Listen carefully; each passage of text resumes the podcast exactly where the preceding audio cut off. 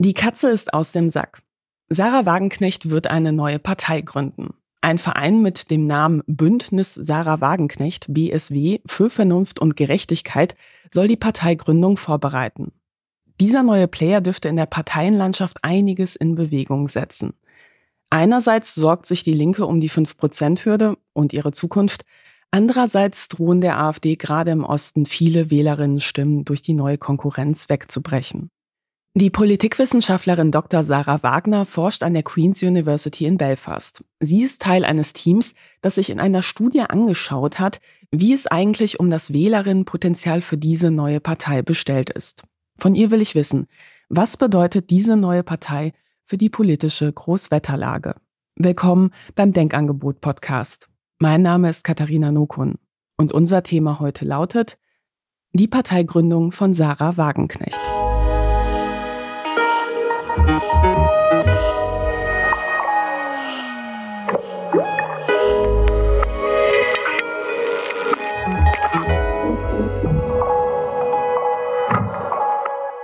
Ja, liebe Sarah, herzlich willkommen in der Sendung. Sag mal, seit wann beschäftigst du dich eigentlich mit einer möglichen Parteigründung von Sarah Wagenknecht?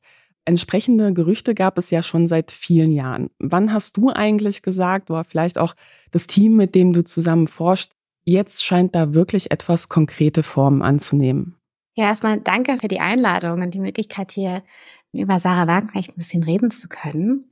Man muss vielleicht dazu sagen, dass ich seit vielen Jahren zu dem Thema von linken wirtschaftlichen Parteien und gesellschaftspolitisch konservativen Parteien forsche. Also meine Doktorarbeit hat auch das Thema bearbeitet, ob linke Parteien mit mehr Euroskeptizismus eigentlich erfolgreicher sein könnten. Man muss natürlich dazu sagen, dass in Berlin die Gerüchteküche immer da war, wenn es um Sarah Wagenknecht ging. Also es wurde immer recht viel spekuliert, ob sie denn jetzt endlich die Partei verlässt, wenn es irgendwie neue Streitereien gerade zu der Flüchtlingskrise gegeben hat. Wir haben uns Dezember letzten Jahres zusammengesetzt und äh, haben ein bisschen überlegt, ob wir irgendwas zu Sarah Wagenknecht dann schreiben könnten und ob da überhaupt Potenzial wäre für eine solche Partei, weil wir diese Gerüchte so spannend fanden.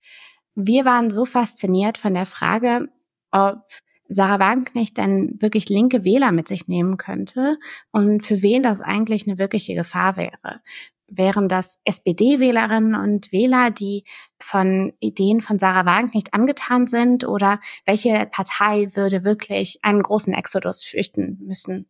Und innerhalb von diesen Gesprächen, die ich mit meinen Kollegen Konstantin Wuttmann und Jan-Philipp Tomschek geführt habe, haben wir dann mit Hilfe von Daten und politikwissenschaftlichen Theorien herausgefunden, dass das die AfD eigentlich ist, die Partei, die sich so ein bisschen Sorgen machen muss. Und das war wahnsinnig spannend. Und da wollten wir auf jeden Fall mehr darüber wissen. Was habt ihr da eigentlich genau rausgefunden? Was wäre beispielsweise die primäre Motivation, so eine Partei zu wählen? Und wie ist es vor allem auch um die sozioökonomische Struktur dieser Leute bestellt? Es wären vor allem Personen aus Ostdeutschland, die eine solche Partei interessant finden, aber eben auch Leute, die mit der Demokratie unzufrieden sind und Migration vor allem eher skeptisch gegenüberstehen. Also alle in dem potenziellen Wählerinnen und Wählerbereich von Sarah Wagenknecht sind kulturell eher konservativ eingestellt. Das bedeutet zum Beispiel, dass dieses Potenzial weniger aufgeschlossen ist gegenüber Klima- und Umweltschutz und eher gegen mehr Rechte für die LGBTQI-Community ist oder zum Beispiel auch gegen das Gendern ist. Und ihr schreibt in eurer Studie, dass wir da von einem linksautoritären Milieu sprechen müssen. Was bedeutet das konkret? Ja, das muss man vielleicht noch mal ein bisschen mehr differenzieren. Also natürlich bedeutet das Wort autoritär erstmal antidemokratisch und macht einem wahnsinnig viel Angst. Allerdings war das gar nicht in diesem Zusammenhang so gemeint, sondern wenn wir von der politikwissenschaftlichen Landschaft reden oder von den politischen Achsen, dann reden wir von dominant zwei verschiedenen Achsen. Also einmal von wirtschaftlichen Themen, die man anhand von einer horizontalen rechts-links Achse findet. Also auf der rechten Seite sind dann eher Leute, die eher für einen kleinen sogenannten Staat sind oder für weniger Steuern und einen freieren Markt. Auf der anderen Seite finden wir Menschen, die eher für redistributive Maßnahmen sind, also für höhere Steuern, vor allem für Reichere, für höheren Mindestlohn und solche Themen. Aber natürlich kann man nicht alle verschiedenen Themen anhand von einer wirtschaftlichen Achse definieren. Es gibt dann auch noch andere Themen, die dazukommen, die auch wichtig sind. Und die, die finden wir normalerweise anhand von einer anderen Achse, einer vertikalen, soziokulturellen Achse. Da haben wir auf der einen Seite progressive Themen, wie zum Beispiel mehr Rechte für Minderheiten und äh, Umweltpolitik. Und dann eben auf der genau anderen Seite von dieser Achse finden wir dann Positionen wie zum Beispiel Anti-Migration oder auch Skeptizismus gegenüber von kulturellen Themen wie Abtreibung zum Beispiel. Normalerweise in der Politikwissenschaft bezeichnet man alle diese Achsen immer mit ihren Enden. Also wir reden dann von zum Beispiel klassischen links-progressiven Parteien wie den Grünen zum Beispiel oder eben von rechts autoritären Parteien, wie zum Beispiel der AfD. Das bedeutet aber nicht unbedingt, dass die Parteien am Ende von diesen Achsen sich befinden, sondern diese Polarseite ist der Bezeichnungsraum. Was wir eigentlich genereller meinten und vielleicht auch eine Bezeichnung für eine sogenannte Wagenknecht-Partei sein könnte, ist eine linkskonservative Partei. Also eine Partei, die auf der einen Seite eben auf dieser horizontalen Achse wirtschaftlich linke Themen abdeckt, aber gleichzeitig, und da ist eben genau der Krux der Sache, auch konservative Themen abdeckt und sich dazu positioniert, also dann eben auch gegen mehr Flüchtlinge ist oder auch sich nicht für die Umwelt zum Beispiel einsetzt. Und wie sieht's beispielsweise auch so in den regionalen Unterschieden aus oder auch beim Alter oder Einkommen oder eher Arbeiterin oder Akademikerin? Was habt ihr daraus gefunden? Ja, man muss wirklich sagen, soziodemografisch haben wir nicht die wahnsinnig interessanten Effekte gefunden, beziehungsweise wir haben eigentlich kaum Effekte soziodemografisch gefunden. Und das hat uns auch ein bisschen überrascht. Wir haben gar keine Unterschiede gesehen bei verschiedenen Altersgruppen. Wir haben auch keine Unterschiede gefunden, wenn es um Bildungsstand zum Beispiel gibt. Also das bedeutet, dass Menschen mit zum Beispiel einem universitären Bildungsgrad jetzt nicht wahrscheinlicher oder unwahrscheinlicher sind, für eine Wagenknecht-Partei zu stimmen, als Menschen, die eine Lehre gemacht haben. Bei Klassenbeziehungen haben wir auch keine Effekte gefunden. Und das hat uns auch ein bisschen überrascht. Also normalerweise wenn man sich solche Studien zu rechtspopulistischen oder rechtsextremen Parteien sich anschaut, dann findet man eigentlich immer recht starke soziodemografische Effekte. Normalerweise sind das immer ältere Wähler, Menschen mit weniger Bildungsgrad und auch Menschen aus Arbeiterschichten zum Beispiel. Und alles das haben wir nicht finden können. Wir haben aber, und das ist vielleicht der, der kleine soziodemografische Effekt, den wir gefunden haben, wir haben sehen können, dass Menschen in Ostdeutschland wahrscheinlicher sind, für eine potenzielle Wagenknecht-Partei zu stimmen. Und wie sehen die konkreten Zahlen aus? Also wie groß ist das Wählerpotenzial und wann habt ihr das konkret erfasst? Also war das eine repräsentative Stichprobe oder kann man das nicht so ohne weiteres auf die Gesamtbevölkerung hochrechnen? Also das ist eine repräsentative Studie gewesen mit auch repräsentativen Zahlen. Allerdings haben wir die Studie, also die Zahlen sind vom November 2022 und wurde durch sogenanntes Quota-Sampling durchgeführt. Man muss dazu sagen, dass Menschen mit mehr Bildung ein bisschen überrepräsentiert sind in unserer Studie. Aber ich glaube, dadurch, dass wir das im November 2022 äh, gemacht haben, würde ich ein bisschen vorsichtig sein, zu viel Wert in die einzelnen Zahlen zu setzen. Also jetzt genau Prozentzahlen dazu zu nennen, wie groß jetzt wirklich die Effekte sind, weil auf der einen Seite im November 22 recht wenige Leute darüber nachgedacht haben, die nicht in der Berliner linken Bubble sind, ob jetzt wirklich eine Wagenknecht-Partei kommt und man eben gar nicht wusste und jetzt heute auch immer noch nicht wirklich weiß, für was Sarah Wagenknecht und ihre Partei denn wirklich stehen wird. Und deswegen ist es ein bisschen schwierig, weil natürlich da noch so viel Interpretationsraum ist. Ich glaube, was das Spannende ist in unserer Studie, ist vielmehr, dass wir ein bisschen verstehen konnten, wo denn die Prioritäten herkommen. Also welche Themen denn Menschen ansprechen und aus welchen verschiedenen Parteien diese Menschen kommen. Wir hatten gedacht, dass Sarah Wagenknecht mit ihrer sehr kompetenten Position zu Wirtschaftsthemen wahrscheinlicher ist, Menschen, die eben viel über Wirtschaftsthemen nachdenken und den Mindestlohn und, und diese ähnlichen linken Wirtschaftsthemen wichtig ist, dass diese Menschen sehr überzeugt sind und vielleicht zu Sarah Wagenknecht gehen würden. Allerdings haben wir eben sehen können, dass es gar nicht so stark um diese Wirtschaftsthemen geht, sondern es geht um soziokulturelle Themen. Also Sachen wie die Migrationsskepsis von Sarah Wagenknecht. Und das überzeugt vor allem Menschen, die eben schon für eine migrationsskeptische Partei stimmen. Und genau da sind diese interessanten Dynamiken, die wir eigentlich uns angeschaut haben. Und wie sahen die Zahlen damals aus? Vielleicht auch im Vergleich zu aktuelleren Erhebungen? Also habt ihr da eine Entwicklung gesehen? Also das ist vielleicht auch ein, ein, eine langweilige Wissenschaftsantwort. Immer her damit. Ich würde wirklich vorsichtig sein mit den Umfragen, auch jetzt. Wir haben ja auch recht viele Umfragen gehabt in den letzten Wochen und Monaten. Da gab es von Sarah Wagenknecht wird in Thüringen die stärkste Partei stellen zu niemand wird diese Partei wählen. Dann gab es jetzt auch noch eine Frage vor ein paar Wochen würden Sie die Wagenknecht-Partei bei der nächsten Bundestagswahl sicher wählen? Und da waren die Zahlen bei 13 Prozent. Also das Ganze fluktuiert völlig. Und das bedeutet nicht unbedingt, dass diese Umfragen alle schlecht gemacht wurden, sondern dass man einfach noch überhaupt nicht weiß, wofür man stimmen würde bei einer Sarah Wagenknecht-Partei. Und man muss natürlich auch sagen, Potenziale sind was anderes als die wirkliche prozentuale Anzahl an Menschen, die dann für diese Partei an einem Wahlsonntag stimmen würden.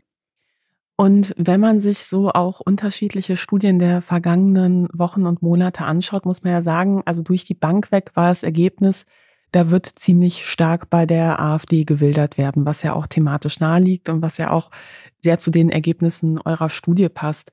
Wirst du sagen, in einigen Bundesländern könnte diese Partei der AfD wirklich konkret gefährlich werden und in einigen, ja, vielleicht auch Kommunen, wo die AfD jetzt nicht so weit über fünf Prozent steht, äh, Münster ist da immer so meine Lieblingsstadt, ähm, ob es da vielleicht nicht auch dazu führen könnte, dass man gar nicht mehr reinkommt bei der nächsten Wahl? Ja, ich glaube, da ist auf jeden Fall eine große Gefahr für die AfD vorhanden. Wenn wir uns erstmal auf der Bundesländerebene das anschauen, dann wissen wir, dass nächstes Jahr eben drei ganz, ganz wichtige Wahltermine auch im Kalender sind. Also wir haben Ostbundesländer, die da ihre Langtagswahlen haben. Muss man ja sagen, ist dann ja auch strategisch gar nicht so unklug gewählt, der Zeitpunkt, oder? Gerade wenn die Umfrageergebnisse suggerieren, dass sie im Osten sehr stark abräumen könnte. Absolut. Also das muss man vielleicht noch mal ganz, ganz deutlich machen. Ich meine, diese Konflikte mit der eigenen Partei, der Linken, die gab es ja schon fast vor der Flüchtlingskrise, aber die wurden mit der Flüchtlingskrise eben immer stärker, weil Sarah Wagenknecht sich dann doch sehr deutlich gegen die eigene Parteispitze gestellt hat und ihre eigene Position weiterhin gefahren hat, ohne wirklich Kompromisse einzugehen mit der Parteispitze. Allerdings gibt es auch einen Grund, warum so lange keine eigene Partei von ihr gegründet wurde. Und ich meine, es gibt vielleicht mehrere Gründe. Der eine, glaube ich, ist, dass Sarah Wagenknecht sehr lange an die Linke geglaubt hat. Das hat natürlich auch einen ideellen Wert, aber eben auch einen großen Identifikationsfaktor. Glaubst du wirklich, sie hat an die Partei geglaubt? Ich bin mir da nicht so sicher. Ich glaube eigentlich schon. Also in, in vielen Formaten klingt es manchmal so, als ob Menschen auch davon überzeugt sind, dass vielleicht die Linke das Letzte ist, was von der DDR übrig geblieben ist. Das ist eine historische Institution, ich glaube, an der sehr viel auch familiär gebunden ist. Auf der anderen Seite, glaube ich, hat Sarah Wagenknecht auch festgestellt irgendwann, also erstens, dass natürlich diese inneren Streitereien ungesund sind, aber eben auch, dass sie auch ein anderes Wahlpotenzial hat und Menschen, die interessiert sind an ihren Themen, aber vielleicht nicht an den Themen der Linken selbst. Das ist ja die große Wählerinnen- und Wählermobilisierung, die wir in den letzten Jahren auch beobachten konnten. Also 2017 haben wir gesehen, dass knapp 400.000 Wählerinnen und Wähler von der Linken zur AfD gewandert sind. Das sind potenzielle Wagenknecht-Wählerinnen und Wähler. Das bedeutet natürlich nicht, dass Sarah Wagenknecht die alle zu sich bringen kann. Das ist nochmal ein anderes Thema. Wobei ja nicht alle vielleicht auch gegangen sind, weil man nicht auf Wagenknecht-Linie umgeschwenkt ist. Vielleicht ist der eine oder andere oder die eine oder andere ja auch gegangen, weil das so ein Schlingerkurs war, weil man sagt so, ja gut, wenn ich die Linke wähle, Frau Wagenknecht kann ich absolut nicht mittragen, dann wähle ich halt lieber die Grünen oder so. Total. absolut.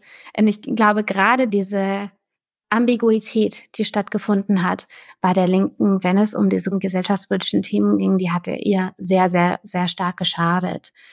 Das jetzige Momentum, in dem diese Partei gegründet werden wird, die ist ja noch nicht offiziell gegründet, das kommt erst im Januar, äh, die ist schon eine ganz besondere. Also wir reden hier von einer Situation, in der 60, 70 Prozent der Befragten bei Umfragen sagen, dass sie unzufrieden sind mit der jetzigen Regierung und die generell sich nicht repräsentiert fühlen. Es bedeutet nicht unbedingt, dass sie eine Alternative zur Demokratie wollen, aber sie sehen sich einfach selbst nicht repräsentiert von den Parteien, die existieren, von den PolitikerInnen, die existieren. Und das normalerweise wird übersetzt in eine Mobilisierung für populistische Parteien. Also wir haben lange gesehen, dass Unzufriedene von der AfD zum Beispiel stark mobilisiert wurden. Nun ist die AfD aber auch an einem Punkt, in dem sie erstens recht etabliert ist. Das bedeutet, die AfD hat einen großen Anteil an Stammwählern, viel größer, als man es eigentlich immer so meint. Und sie hatten schon ihre ersten Skandale, muss man ja sagen. Ne? Also dieses Wir sind nicht Establishment funktioniert nicht ganz so gut, wenn man plötzlich einen AfD-Bürgermeister hat, der im Amt plötzlich das Gegenteil von dem macht, was er plakatiert hat. Absolut, völlig. Das ist eben der eine Punkt und eben auch dieser deutliche Move zu mehr Extremismus und Menschen, die migrationsskeptische Positionen haben, die kulturell konservativ sind und die sich nicht repräsentiert fühlen in der Parteilandschaft und die normalerweise AfD gewählt haben, die suchen vielleicht trotzdem weiterhin eine andere Heimat. Die fühlen sich vielleicht doch nicht wohl, für die gleiche Partei zu stimmen, bei der auch jemand wie Höcke ist. Oder die vom Verfassungsschutz in, im jeweiligen Bundesland als gesichert rechtsextrem angesehen wird. Da sind genau. wir ja in zwei Bundesländern jetzt soweit. Absolut. Wo ich mich auch frage, warum noch nicht woanders, aber das ist eine andere Frage. ja, ich glaube, das ist noch äh, die Frage selbst, könnte ein ganzer Podcast sein. Aber ja, ich glaube, dass das viel äh, Mobilisierungspotenzial von dieser Gruppe der AfD-Wählerinnen und Wähler, die bislang noch keine Stammwähler geworden sind und die zwar genau diese Themen schon auf der Agenda sehen wollen, aber vielleicht nicht auf der gleichen Art und Weise, wie es dann mit der AfD assoziiert wird. Und da bietet Sarah Wagenknecht natürlich eine sehr clevere Alternative für diese Wählerinnen und Wähler. Und das ist ja auch genau diese, diese äh, Lücke, von der sie immer redet. Aber wie groß ist eigentlich der Anteil der Nicht-Stammwählerinnen bei der AfD versus Leute, die man da auch nicht mehr wegbekommt? Da gibt's unterschiedliche Zahlen. Ich muss dazu sagen, ich bin keine AfD-Forscherin. Allerdings glaube ich schon, dass man das so bei der Hälfte der, der Wählerinnen und Wähler, die kriegst du nicht mehr wegmobilisiert. Das sind Kernstammwähler. Das sehen wir auch immer wieder in Umfragen, dass diese Wählerinnen und Wähler geringe Wahlintentionen für andere Parteien haben. Und das ist höher, als man bislang gedacht hat. Also man dachte ja immer, die AfD ist so eine Protestwahlpartei. Und diesen Aspekt, den hat sie eigentlich schon lange abgelegt. Und ihr habt euch ja in eurer Studie auch angeschaut, wie Frau Wagenknecht von AfD-Anhängerinnen gesehen wird, auch im Vergleich zu Alice Weidel. Und da fand ich die Ergebnisse dann doch, ja, ziemlich interessant. Ja, das ist wirklich bemerkenswert. Also wir wollten uns vor allem mal den Sympathieaspekt angucken. Also wie viel Sympathie haben momentane AfD-Wählerinnen und Wähler für Wagenknecht, gerade im Vergleich zu Alice Weidel. Und da konnten wir eben sehen, dass von so einer Skala von minus fünf bis plus fünf eine Alice Weidel mit so einer plus drei im Durchschnitt angesehen wird. Was auch nicht überraschend ist, weil es sich hier natürlich um die Parteivorsitzende der eigenen Partei handelt. Nun, wenn man das aber mit Sarah Wagenknecht vergleicht, das sind Werte aus November 22. Also da war Sarah Wagenknecht noch Teil der Linken und niemand hat wirklich über Sarah Wagenknechts Austritt von den Linken geredet diese Werte sind im Durchschnitt bei plus zwei. Also das ist ein so geringer Unterschied zwischen Personen, die in ja eigentlich komplett unterschiedlichen Parteien sind. Und allein da sieht man, dass Sarah Wagenknecht wirklich ganz anders wahrgenommen wurde als ihre eigentliche Partei. Das ist auch Teil des ganzen Spiels jetzt. Sarah Wagenknecht ist etabliert als ihre eigene Persona und wurde relativ wenig mit den Positionen der Linken selbst assoziiert, obwohl sie natürlich immer diese Spitzenpolitikerin der Linken ist und war zu dem Zeitpunkt noch. Das ist wirklich sehr spannend und, und zeugt von Sarah Wagenknechts Talent, ihre eigene Position so deutlich zu machen. Das kommt natürlich von ihren zahlreichen Medienauftritten und Interviews, in denen sie eben nicht die Position von der Linken vertreten hat, sondern immer ihre eigene. Du hattest gesagt, Sarah Wagenknecht ist bei plus zwei. Alice Weidel war noch mal wie viel? Plus drei. Plus drei. Das ist ja gar nichts. Nee. Also das ist ja Kopf an Kopf rennen.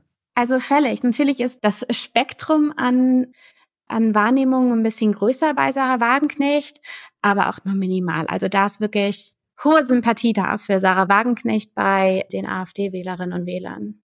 Und jetzt muss man ja sagen, in der Vergangenheit wurde Sarah Wagenknecht von rechten Medien, verschwörungsideologischen Medien im Übrigen auch, aber auch von einigen Politikern der AfD geradezu hofiert. Und es gab einige, die haben sogar gehofft, sie könnte der AfD beitreten. Und es gab sogar öffentliche Einladungen, dass man sich ja freuen würde, wenn Frau Wagenknecht jetzt eintritt. Jetzt muss man sagen, naja, solche Einladungen hatte vielleicht auch so einen populistischen Hintergrund, weil man wusste, sie geht eh nicht drauf ein. Inzwischen muss man sagen, hat sich der Ton aber so ein bisschen verändert. Es ist rauer geworden. Ich habe letztens zufällig beim rechtsextremen Kompakt-Magazin gesehen, dass da jetzt für ein Enthüllungsbuch, eine Biografie nicht autorisierter Art, über Sarah Wagenknecht geworben wird, wo schon ein ziemlich kritischer Ton wahrscheinlich angeschlagen wird. Also das geht aus dem Interview hervor. Und jetzt muss man sagen, vor nicht allzu langer Zeit hat Frau Wagenknecht noch das Cover des Kompakt-Magazins geziert und dann wurde gefragt, ob das nicht so eine gute Kanzlerin für Deutschland wäre. Hast du da die Diskussion in den letzten Monaten verfolgt, wie sich das da entwickelt hat? Ja, das ist wirklich ein spannender Aspekt. Also dieses Kompaktcover, was du da erwähnt hast, war ja auch damals sehr bemerkenswert. Also da wurde vorgeschlagen, dass Sarah Wagenknecht die perfekte Kanzlerin ist, weil sie eine Brücke schlägt zwischen rechts und links. Also klassische Querfrontstrategie aus Kompaktsicht, könnte man sagen. Ja, völlig. Also ich kann mir auch nicht vorstellen, dass es bei Sarah Wagenknecht sonderlich gut angekommen ist. Wobei ich sagen muss, einerseits, ja, sieht man so etwas nicht gern. Andererseits habe ich das Gefühl, die Wählerschaft aus diesem Milieu nimmt man dann doch gerne mit. Also man grenzt sich aus meinem Gefühl nicht so stark ab, wie man es könnte. Ja, das ist wirklich eine, eine spannende Frage, wie Sarah Wagenknecht denn versucht, da die Grenze zu erhalten. Also in Interviews sagt sie ja eigentlich immer, dass sie natürlich verstehen kann, warum Leute die AfD wählen, weil die sich so verloren fühlen von den anderen Parteien und niemand sie repräsentiert und niemand ihnen wirklich Antworten gibt oder sie ernst nimmt. Das ist natürlich ein, ein sehr fragwürdiges Spiel, was sie hier spielt, weil sie jetzt ja auch immer mehr eigentlich die Grünen zum Feindbild Nummer eins gemacht hat, mhm. ähm, anstatt der AfD mit dem Vorwurf, dass die Grünen ja so eine Doppelmoral haben eigentlich. Und da grenzt man sich lieber ab zu der Partei mit einer Doppelmoral als zu der Partei ohne Moral, finde ich auch ein bisschen fragwürdig. Ja, also wer kennt es nicht? Historischer Rechtsruck in Deutschland und natürlich fühlt man sich als politisch linker Mensch in erster Linie von Windrädern bedroht. Also ich finde, das ist halt aus meiner Sicht eine sehr fragwürdige Moral. Ja. Aber es, es macht strategisch natürlich Sinn, die Feindbilder zu übernehmen, die die Leute eh schon haben, genau. die man von der AfD rüberziehen will. Also es macht auch wirklich Sinn, wenn wir uns nochmal das Ganze bildlich anschauen. Also Sarah Wagenknecht hat selbst festgestellt, und das war auch das, was wir in unserer Studie finden können, dass eben ihre Wählerschaft auf der gesellschaftspolitischen Ebene stattfindet. Also das sind alles Menschen, die kulturell rechts sind. Das sind alles Menschen, die migrationskritisch sind. Und denen auch Sachen wie Gendern total fremd ist. Also da ist gar keine Wählerüberschneidung mit den Grünen. Und dann macht es natürlich Sinn, die Grünen eher anzugreifen, als Feindbild darzustellen, als die Partei, denen viele der neuen potenziellen Wählerinnen und Wähler früher eine Heimat war. Das würde die Menschen, glaube ich, noch mehr entfremden und eher dann abturnen von, von der Sarah Wagenknecht-Partei. Man muss aber auch sagen, das ist nicht alles nur so komplette Strategie. Sarah Wagenknecht hat sich schon lange so positioniert. Also sie hat ja auch immer die Linken gewarnt, dass man nicht grüner sein darf als die Grünen. Und das war einer der Hauptängste, die sie auch immer bei den Linken geschürt hat. Man muss dazu sagen, dass sie vielleicht da einen Punkt hatte und da vielleicht auch was gesagt hat, was vielleicht überhaupt nicht so falsch war. Also, dass die Linke so ein bisschen ihr Potenzial verloren hat, weil zu viel Überschneidung da war mit der SPD und den Grünen, glaube ich, stimmt. Allerdings kann sich das natürlich jetzt auch sehr stark verändern. Aber ja, ich glaube, was wir so mitbekommen haben, gerade am Anfang des Jahres, als eben Björn Höcke das polemische Angebot gemacht hat, dass Sarah Wagenknecht in die AfD kommen kann, das, das haben wir gesehen, dass Wagenknecht das nicht positiv aufgenommen hat. Und ich glaube, dass sie nicht versucht, die AfD zu imitieren, sondern sie versucht, die Leute zu mobilisieren, die enttäuscht sind von der Politik und sich verloren fühlen mit progressiven gesellschaftspolitischen Positionen von eben Grünen, SPD und eben auch der Linkspartei. Und sich eben auch vielleicht momentan bei der AfD nicht ganz so wohlfühlen. Das macht natürlich dann Sinn auf der anderen Seite, dass sich die AfD äh, nicht ganz so freundlich darstellt gegenüber Sarah Wagenknecht. Aber ich glaube auch nicht, dass die AfD jetzt eine Stellungnahme raushauen wird und sagen wird, dass sie äh, niemals mit Sarah Wagenknecht kooperieren wird. Das halte ich auch für sehr unwahrscheinlich. Ich glaube, jetzt kommt es eben darauf an, ob die AfD sich durch eben vielleicht extremere Positionen dann doch noch mal deutlicher definieren kann innerhalb des Parteiensystems. Weil momentan waren sie eigentlich immer sehr lang die einzige Partei, die durch eben diese migrationskritischen und skeptischen Themen diese ganzen Themen eben besessen haben quasi in dem, im Parteiensystem. Nun ist es ja so, dass sich auch bei der Linken ganz schön viel verändert durch diesen Move von Sarah Wagenknecht. Gerade auch auf Bundesebene, denn da es bei der letzten Bundestagswahl ganz schön eng war für die Linke, reicht es nun nach Wegfall einiger Sitze nicht mehr für eine eigene Fraktion. Hierzu habe ich mal einen Ausschnitt aus der Tagesschau vom 14. November mitgebracht. Die Fraktion der Linkspartei erklärt also ihr Ende. Was hat man auf der Pressekonferenz dazu erfahren? Ja, wir haben einen sehr gefassten noch Fraktionschef Dietmar Bartsch erlebt, der aber natürlich gesagt hat, dass das jetzt ein gravierender Einschnitt für seine Fraktion ist. Die Fraktion liquidiert sich und damit sei aber auch die Fokussierung und die lähmende Situation äh, auf Sarah Wagenknecht beendet. Und er hat sehr darauf gepocht, die Linke wird es weitergeben. Sein Ziel sei, dass die Linke 2025 wieder als Fraktion in den Deutschen Bundestag einzieht und dass man jetzt jetzt alles dafür tun will, damit man möglichst schnell als Gruppe im Deutschen Bundestag anerkannt wird. Genau, eine parlamentarische Gruppe möchten die Abgeordneten bilden. Was muss man sich darunter vorstellen? So eine Gruppe hat eigentlich auch relativ viele Rechte, aber es ist so etwas wie eine Fraktion Light. Man hat also weniger Rederecht, man hat weniger Geld und das bedeutet, man hat weniger Mitarbeitende, die man verwenden kann, um eben politisch aktiv zu werden. Insofern ist es schwieriger, aber es ist auf jeden Fall besser, wenn man eine Gruppe ist. Dann kann man zum Beispiel auch kleine Anfragen im Deutschen Bundestag starten. Man hat Plätze in den Ausschüssen und das ist natürlich das Ziel, denn momentan wenn diese Fraktion Die Linke sich jetzt auflöst, dann hätte man nur 38 zusätzliche fraktionslose Abgeordnete im Deutschen Bundestag. Kerstin Palzer, danke für die Einordnung. Danke nach Berlin. Ja, natürlich ist es erstmal eine bittere Situation für die Linke, auch mit der Fraktion, dass man jetzt auseinanderbricht. Da hängen ja auch viele Jobs dran und natürlich auch ja, Möglichkeiten, was parlamentarisch in der Arbeit auch möglich ist in Bezug auf Anfragen und ähnliches.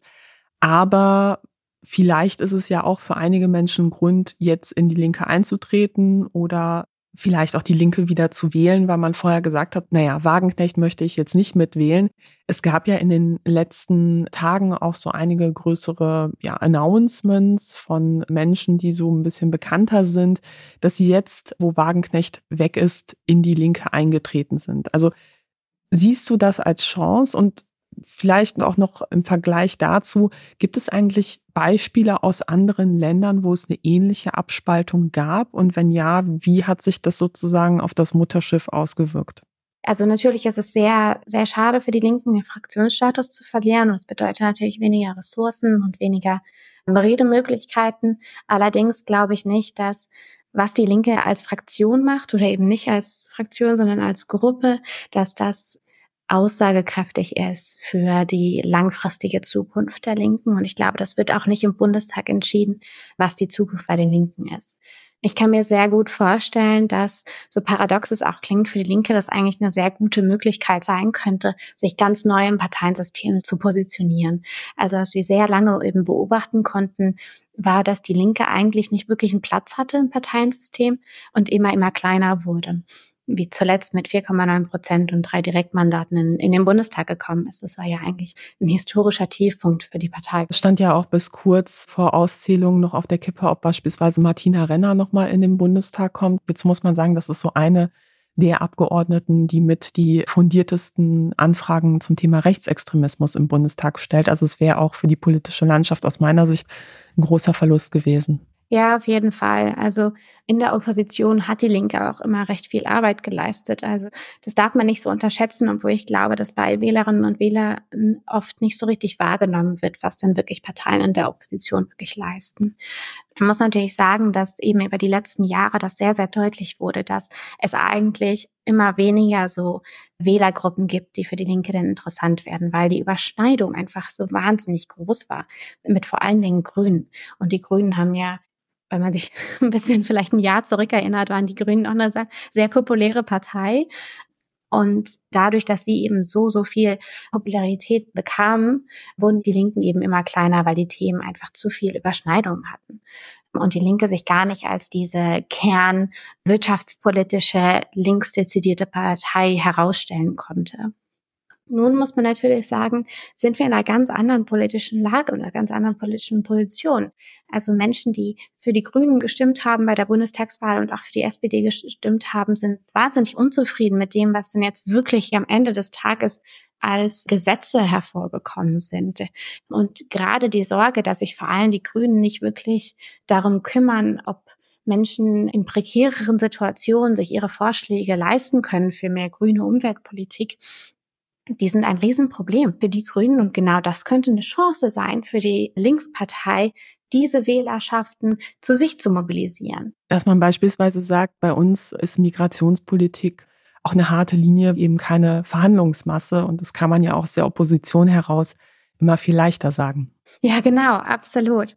Und das ist eine Lage, die schon wichtig sein könnte für die Linke. Und ich glaube, das haben sie ja auch jetzt eigentlich relativ gut feststellen können. Also gerade bei ihrem Parteitag hat man das sehr deutlich hören können, dass sie sich als progressive Alternative zu äh, SPD und Grüne eben positionieren wollen. Also das hat man auch gesehen bei der Nominierung von Rakete für die Europawahl eine bekannte Aktivistin, die auch Kapitänin war vorher für ein Schiff das Menschen im Mittelmeer gerettet hat. Und das könnte natürlich viel Zukunft haben. Das Problem, das sich eben über diese vielen Jahre gestellt hat für Wählerinnen und Wähler, war ja, wenn ich jetzt Linke ankreuze auf meinem Wahlzettel, für wen stimme ich dann? Stimme ich für eine konservative, migrationskritische Stimme mit Sarah Wagenknecht oder stimme ich für eine progressive Pro-Migration und Umweltpolitik bei der Spitze der Linken? Und diese, diese große Ambiguität, die wollten natürlich viele Leute nicht eingehen. Die gehen dann entweder zur AfD oder sie gehen eben zu den Grünen, bei denen sie wissen, wofür diese Parteien denn wirklich stehen. Und allein diese Ambiguität loszuwerden, glaube ich, wird für die Linkspartei sehr hilfreich sein. Und nochmal zum internationalen Vergleich. Gibt es da Beispiele in anderen Ländern, dass es ja ähnliche Abspaltungen vielleicht auch bei linken Parteien gab? Und wenn ja, wie hat sich das so aus Parteienspektrum ausgewirkt? Also gibt es andere linksautoritäre Parteien, die so in den letzten Jahren entstanden sind? Und wie ist so deren Position? Also man muss sagen, in den letzten Jahren sind nicht sonderlich viele von diesen Parteien entstanden. Insgesamt, generell in Europa, redet man hier von einer linksautoritären sogenannten Supply Gap. Also es gibt eine Angebotslücke, was diese Parteien mit so einem Profil angeht. Und das, obwohl es eben überall in Europa diese Nachfrage nach diesen Themen gibt. Es gibt ein paar Parteien, die noch historisch durch ihre institutionellen Links weiterhin eben diese konservativen Profile haben. In, äh, in Griechenland zum Beispiel gibt es die Kommunistische Partei und die Kommunistische Partei ist genauso ein Beispiel von einer gesellschaftspolitisch konservativen und eben gleichzeitig auch kommunistischen Partei, also eben dann auch sehr viel für Themen wie Spitzenschallsatz. Auf wie viel Prozent kommen die so bei Wahlen im Schnitt?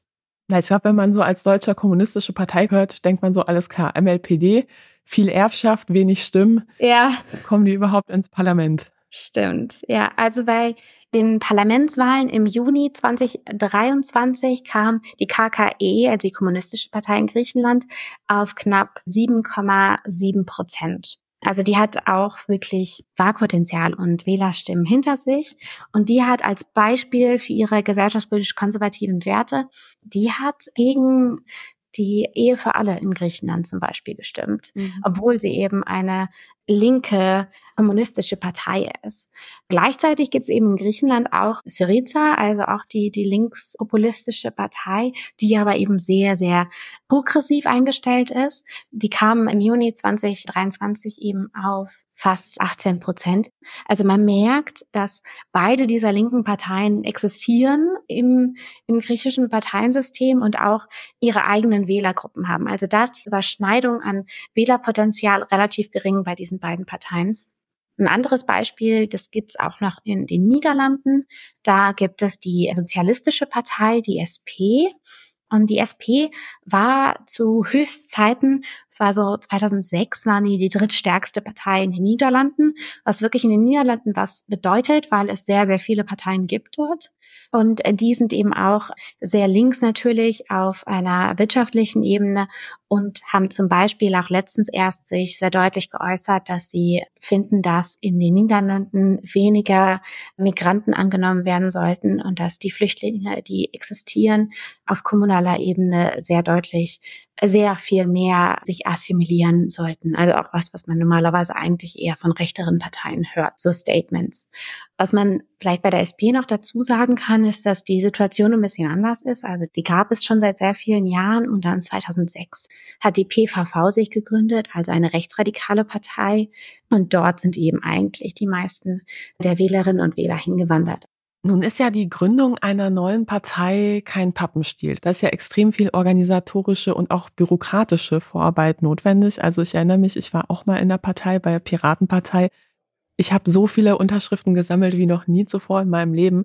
Die braucht man nämlich, um beispielsweise auf Landtagsebene antreten zu können. Das heißt, man braucht eben auch sehr viele Leute, die sich dahinstellen und das sammeln. Man braucht ja nicht nur Wählende, man braucht auch Parteimitglieder, die Plakate aufhängen, es müssen Spenden eingesammelt werden und so weiter und so fort. Und vor allem braucht man auch qualifiziertes Personal, ja, also dass man plakatieren kann und es braucht sehr viele Aufstellungsversammlungen. Wenn man das mal so hochrechnet, also bei den Werten, die momentan so in Umfragen kursieren zum Thema Sarah Wagenknecht. Klar, muss man mit Vorsicht genießen, aber selbst bei einer konservativsten Einschätzung sind das extrem viele Leute, die da aufgestellt werden müssen. Na, auf Landesebene, auf Bundesebene, für die Europaliste.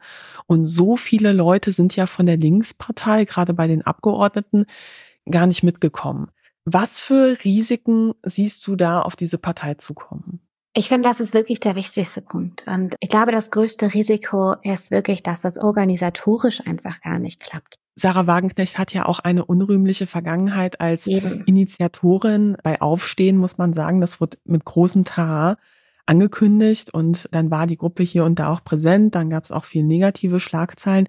Sie hat da mehr oder weniger stillschweigend irgendwann den Rückzug angetreten und sich da quasi gar nicht mehr zugeäußert, so als hätte sie damit gar nichts zu tun. Ja, absolut. Und sie hat ja auch selbst von sich sehr deutlich gesagt, dass diese Organisation einfach, das ist gar nicht ihr Feld oder ihr Gebiet, in dem sie sich wohlfühlt.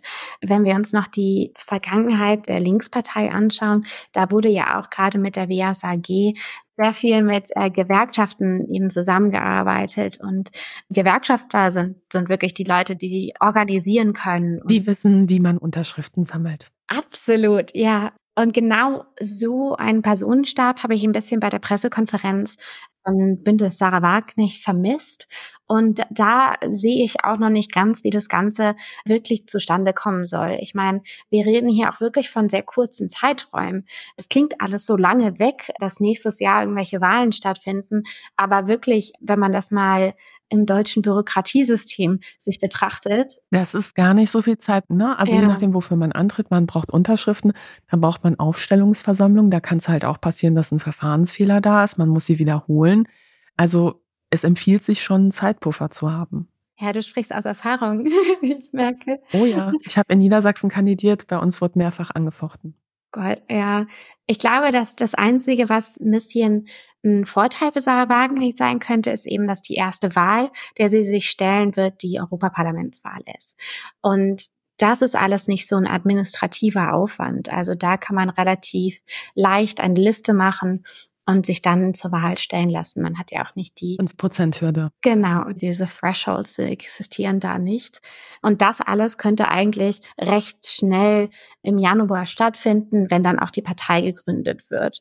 Es geht aber mehr um eben die Landtagswahlen, bei denen wirklich es auch darauf ankommt, wie Sarah Wagenknecht bei dem höchsten Wähler- und Wählerinnenpotenzial, das sie ja hat in Ostdeutschland, ankommt. Und ja, ich kann mir vorstellen, dass da noch einiges auf sie zukommt. Und ich habe letztens gelesen von Robert Pausch, der ist äh, bei der Zeit Journalist und beschäftigt sich viel zur Linkspartei und gerade auch Sarah Wagenknecht. Und er hat selbst seine Skepsis äh, geäußert, dass da alles, äh, dass da alles noch nicht wirklich ja, in trockenen Tüchern liegt und da noch viel gemacht werden muss. Also da, glaube ich, muss man wirklich schauen, wie das organisatorisch gehandelt wird. Das sind meine, meine größten, ich will jetzt nicht sagen Sorgen, aber das ist, glaube ich, das äh, Nummer eins Thema, wenn es darum geht, diese Partei wirklich erfolgreich werden kann, ist die Frage, ob sie das hinbekommt, organisatorisch, diese Partei wirklich effizient aufzustellen, auf diesen verschiedenen Länderebenen vor allem. Ende Oktober gab es ja auch eine große Pressekonferenz, bei der die Gründung der Partei announced wurde. Hierzu habe ich mal wieder einen Ausschnitt mitgebracht, diesmal von Phoenix. Wir beginnen inhaltlich hier auf dem Podium und zuerst steigt ein Frau Amira Mohamed Ali und ich übergebe das Wort an Sie, bitte sehr. Ja, vielen herzlichen Dank, sehr geehrte Damen und Herren. Wir sind heute hier, um Ihnen den Verein Bündnis Sarah Wagenknecht für Vernunft und Gerechtigkeit vorzustellen. Und vor Ihnen sitzt der Vorstand dieses Vereins. Ich bin die Vorsitzende. Christian Laie ist stellvertretender Vorsitzender. Lukas Schön ist unser Geschäftsführer. Ralf Suikert ist unser Schatzmeister und Sarah Wagenknecht ist natürlich auch Mitglied im Vorstand. Dieser Verein hat das Ziel, eine neue Partei auf den Weg zu bringen. Und Sie alle haben das der Presse richtig entnommen, dass die Entscheidung dafür jetzt gefallen ist. Heute Morgen sind Sarah Wagenknecht, Christian Laie, Lukas Schön und ich gemeinsam mit sieben weiteren Abgeordneten der Linksfraktion aus der Partei Die Linke ausgetreten. Und wie schätzt du die Leute ein, die jetzt so an die Öffentlichkeit gegangen sind mit dieser Parteigründung? Sind das Leute, die man schon kennt und denen man so etwas zutrauen könnte? Ja, ich war recht überrascht bei der Selektion an Leuten, auch bei der Pressekonferenz den, den einen Namen, den, glaube ich, sehr, sehr viele kannten. Das war Amira Mohamed Ali, die ja auch in der Spitze von der Linkspartei war und sich dann nicht mehr zur Fraktionsspitze aufstellen hat lassen. Da war ja relativ klar, dass sie eben Teil der, der Wagenknechte ist und auch rüberkommen wird zu der neuen Partei. Da war nicht so viel Überraschung da und sie vertritt ja auch ähnliche Positionen und das ergibt schon Sinn und ist auch eine Person mit relativ viel Profil, also die Menschen auch wiedererkennen. Bei anderen, glaube ich, gibt es in der generellen Gesellschaft weniger Wiedererkennungswerte mit einem IT-Millionär, der da auch mit dabei war und dadurch auch mehr als diese wirtschaftlichen Themen abgedeckt hat, die ich fand auch überraschend viel Platz eingenommen haben. Nicht nur in dieser Pressekonferenz, sondern jetzt auch in dem fünfseitigen Parteienpamphlet, das herausgegeben wurde zu der Gründung dieses Vereins. Da frage ich mich, ob das nicht vielleicht auch so eine Botschaft ist, die generell eher so an die politische Landschaft geschickt wird oder in Richtung Medien, weil man weiß, die Leute, die uns wegen dem Thema Migration wählen, ja, die gucken eh nicht Phoenix und die werden sich dieses Programm nie durchlesen. Ja, das kann gut sein. Ich, ich bin mir nicht ganz sicher, was wirklich der strategische Hintergrund war. Es wurde ja auch erwähnt, dass sie vielleicht einfach Spenden sucht und sich deswegen nicht so extrem positionieren wollte. Auf jeden Fall wurde auf Nachfrage dann doch auch klar gemacht, dass sie weiterhin migrationskritisch ist und den dänischen Weg für Deutschland vorschlägt. Dänischer Weg klingt auch viel netter, als jetzt zu sagen, irgendwie, ja, schon nah an der AfD. Ne? Ja, auf jeden Fall. Und eben auch das klarmachen wollte, glaube ich, dass sie eben keine AfD-Imitation vorhat, sondern einen eigenen Weg irgendwie ansprechen möchte. Aber dieses Pamphlet und generell diese Präsentation die hat natürlich jetzt keine ähm, linkskonservative Partei wiedergespiegelt, sondern das war eigentlich fast eine marktliberale konservative Partei, die sich da gezeigt hat. Also da kommt es auch wirklich noch drauf an, wie sehr sie da diese Richtung des Marktliberalismus wirklich einsteigen wird. Aber was wären denn so konkret marktliberale Positionen, die du da identifiziert hast? Also auch viel ging es ja um die Mittelschicht, was jetzt keine traditionelle Wählergruppe ist von Linksaußenparteien, wie auch immer man es bezeichnen möchte. Und eben auch dieses Betonen, dass Deutschland offen sein muss für Kooperationen und Bündnisse mit anderen Wirtschaftsnationen. Also Freihandelsabkommen. Ja, genau. Also Themen, die mich dann doch ein bisschen überrascht haben, muss ich ehrlicherweise sagen. Was ich mich ja auch frage, ist, inwiefern sich so eine Partei nicht auch langfristig politisch ja weiter nach rechts entwickeln könnte. Etwa weil ehemalige AfD-Sympathisanten eintreten oder auch die Wählerschaft sich zumindest in Teilen aus Ex-AfD-Wählenden zusammensetzen wird. Ja, und man kann ja nicht kontrollieren, ja, wer da wie auf Landtagsebene vielleicht mit was für Sounds Wahlkampf macht. Also meine Erfahrung aus neu gegründeten Parteien mit Leuten zu sagen, was sie besser sagen oder besser nicht sagen sollen, sind eher überschaubar, um es mal so zu sagen. Gerade wenn es dann Leute sind, die vielleicht nicht so viel Parteierfahrung haben. Oder Leute, bei denen man sich halt einfach auch verkalkuliert hat. Ne? Also die antreten, wo es halt irgendwie ne, erstmal nett klingt und man dann merkt, so hoch, also ja, wenn wir es jetzt wiederholen würden, ich, ich würde den nicht nochmal so weit oben auf der Liste sehen wollen. Siehst du da die Gefahr, dass das passieren könnte? Also ich finde, das ist eine ganz andere Situation als beispielsweise damals bei der Piratenpartei. Also ich habe in den letzten Monaten auf die Frage bekommen, so naja, bei den Piraten ist es ja auch nicht nach rechts gerückt. Hierzu muss man sagen, die Piratenpartei, die ist nicht 2011, wo sie dann in Berlin ins Abgeordnetenhaus eingezogen ist, gegründet worden, sondern viel früher. Und das war jahrelang eine Partei mit einer sehr stabilen Mitgliederbasis, vor allem aus Leuten so aus dem Bürgerrechtsspektrum mit einem relativ ähnlichen politischen Kompass. Ja, so bei Wirtschaftsfragen vielleicht durchaus unterschiedlich, aber da waren schon ein paar tausend Leute, die ungefähr, also die die Welt ungefähr ein bisschen ähnlich sehen. Das ist ja ganz anders bei Sarah Wagenknecht jetzt wahrscheinlich. Ja, ich glaube, der Vergleich mit der Piratenpartei ist wirklich spannend, weil das natürlich auch eine ganz andere Erfahrung ist, die da gemacht wurde, als jetzt auch zum Beispiel wenn wir das mit der Neugründung von der AfD zum Beispiel vergleichen, die eine Dekade bereits existiert, da konnten wir auch sehen, dass das deutlich extremer geworden ist mit der Zeit. Also, dass es am Anfang eigentlich eine euroskeptische, libertäre Partei war, die sich gegründet hat, die auch schon ihre extremen Flügel hatte, aber das immer, immer weiter nach rechts gerückt ist. Ich glaube, bei Sarah Wagenknecht, es das nochmal eine andere Situation. Also zum einen sagt sie ja, dass Parteieintritte sehr vorsichtig betrachtet werden. Also ich glaube, sie ist sich dessen sehr, sehr bewusst, dass die Gefahr besteht, dass da Menschen eintreten, die vielleicht ihren politischen Zweck gar nicht erfüllen würden. Zum anderen sagt sie das ja auch bei Parteispenden. Also jetzt gerade wurde publik gemacht, dass die Partei laut eigenen Angaben natürlich einen bereits sechsstelligen Betrag eingenommen hat an Parteispenden und da ganz vorsichtig darauf geachtet wurde, dass da nichts aus dem Ausland kommt. Äh, wo man sagen muss, also sich jetzt zu loben, dass man die Minimal Basics der Parteienfinanzierung einhält, ich, ich weiß nicht, ob das so für einen spricht, ganz ehrlich. Ja, ich glaube, die, die Frage ist natürlich immer, wie groß die Allianz zwischen Wagenknecht und Russland wirklich ist. Und das muss man natürlich da noch ein bisschen vorsichtiger betrachten, wenn jemand eben sehr stark sich auch beim russischen Angriffskrieg auf die Ukraine geäußert hat. Mhm. Ich glaube, Sarah Wagenknecht ist sich des Problems bewusst, dass die Partei vielleicht Menschen anzieht, die der Partei langfristig auch nicht helfen werden und sie vielleicht zu extremistisch werden lässt. Allerdings glaube ich auch, dass man eine große Anhängerschaft braucht, um so eine Partei stabil aufzubauen. Ich meine, du hast es vorhin erwähnt. Man braucht auch wirklich diese Leute, die Plakate kleben und an die Türen klopfen von Menschen und erklären, was denn wirklich im Parteiprogramm drin steht. Und das alles wird relativ schwierig sein so Menschen zu mobilisieren, aber gleichzeitig auch sehr vorsichtig auf, auf alle draufzuschauen, zu gucken, wer ist denn jetzt genau, was sind jetzt die glücklichen Profile von unseren Mitgliedern und auch potenziell den, den Parteikandidaten, die es ja dann auch geben wird.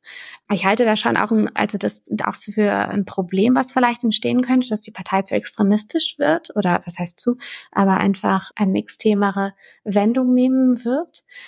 Allerdings glaube ich, dass Sarah Wagenknecht die Partei auch sehr auf ihre Person eben aufgestellt hat.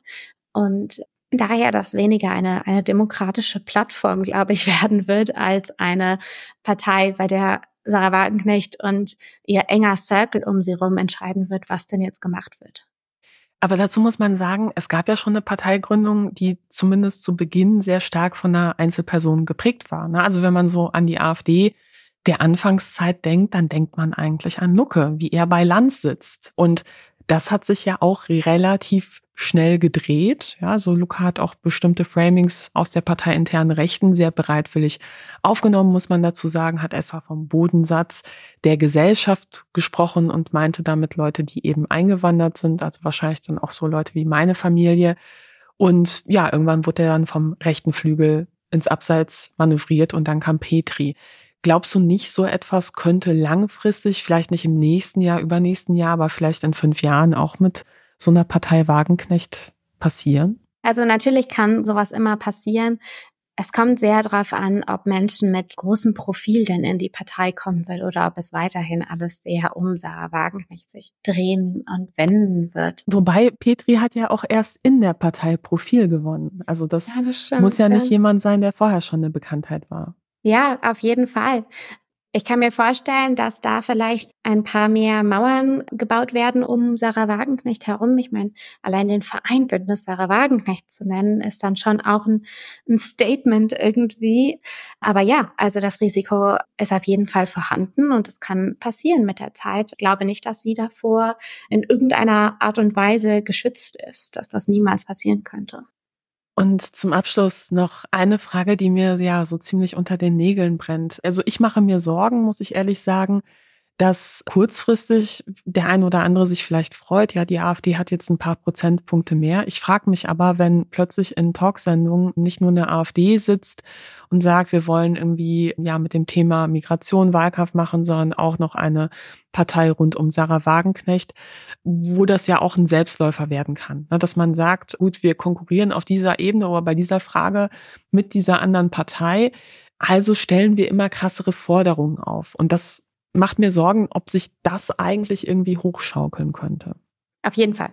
Das ist definitiv ein, ein, großes Risiko. Also natürlich, wie du eben sagst, auf der einen Seite könnte eine Konsequenz von einer Sarah Wagenknecht-Partei, von der BSW sein, dass Menschen von der AfD weggehen und von dieser neuen Partei mobilisiert werden. Auf der anderen Seite natürlich werden dann die Themen, die Sarah Wagenknecht eben repräsentiert, aber die eben auch die AfD repräsentiert, noch salonfähiger und bringen eine viel, viel größere Plattform. Und es könnte auch dazu führen, dass die AfD noch extremer wird mit ihren Stammwählern, was auch ziemlich große Konsequenzen mit sich tragen könnte. Ich glaube unter anderem auch, dass das Probleme mit sich ziehen könnte, wenn diese Partei dann in die Landliga zieht und über die 5%-Hürde kommen würde, dass wir dann auch in Situationen kommen könnten, in denen Koalitionsbildungen noch viel schwieriger sein könnten. Also Wer wird mit einem Bündnis Sarah Wagenknecht zusammenarbeiten? Wir haben schon ein bisschen gehört, dass die CDU da vielleicht nicht ganz so weit weg ist von. Gab es da eine Ankündigung? Ja, da, da gibt es auf jeden Fall Diskussion, dass da Koalitionspräferenzen unter anderem da sind. Aber dann auf Landtagsebene. Mal schauen.